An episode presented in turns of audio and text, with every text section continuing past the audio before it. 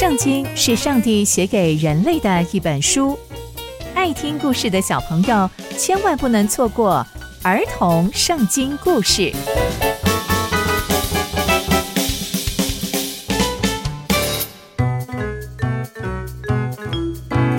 各位亲爱的大朋友、小朋友们，大家好，我是佩珊姐姐。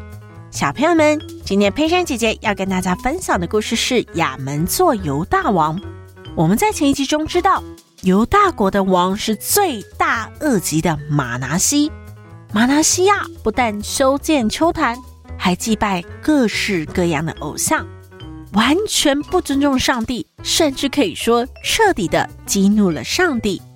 后来他过世之后，又是谁成为犹大国的王呢？那又会发生什么样的事情呢？就让我们继续听下去吧。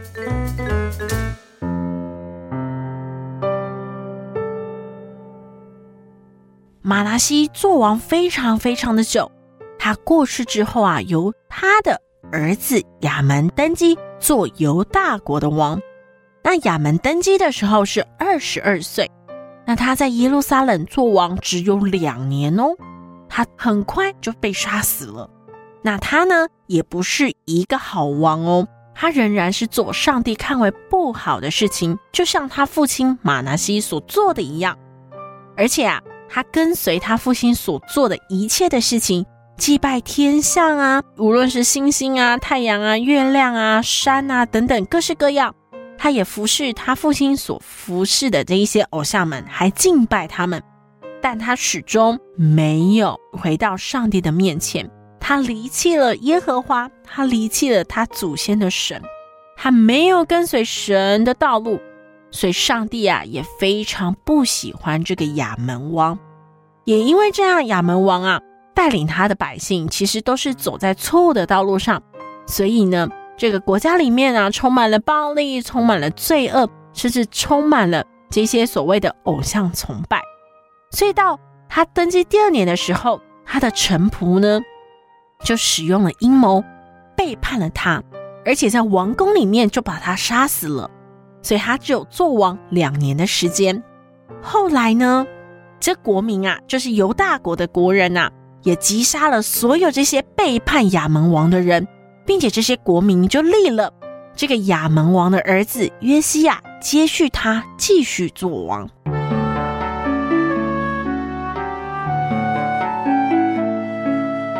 哇，从今天的故事我们可以知道，接续最大二级玛拿西王的是他的儿子。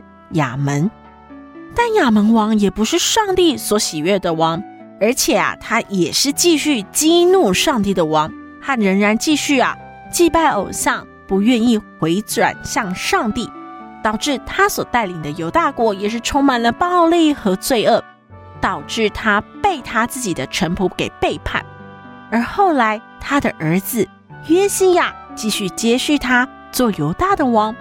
嗯，那事情会有转机吗？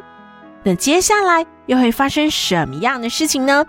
刚刚佩珊姐姐分享的故事都在圣经里面哦，期待我们继续聆听上帝的故事。我们下次见喽，拜拜。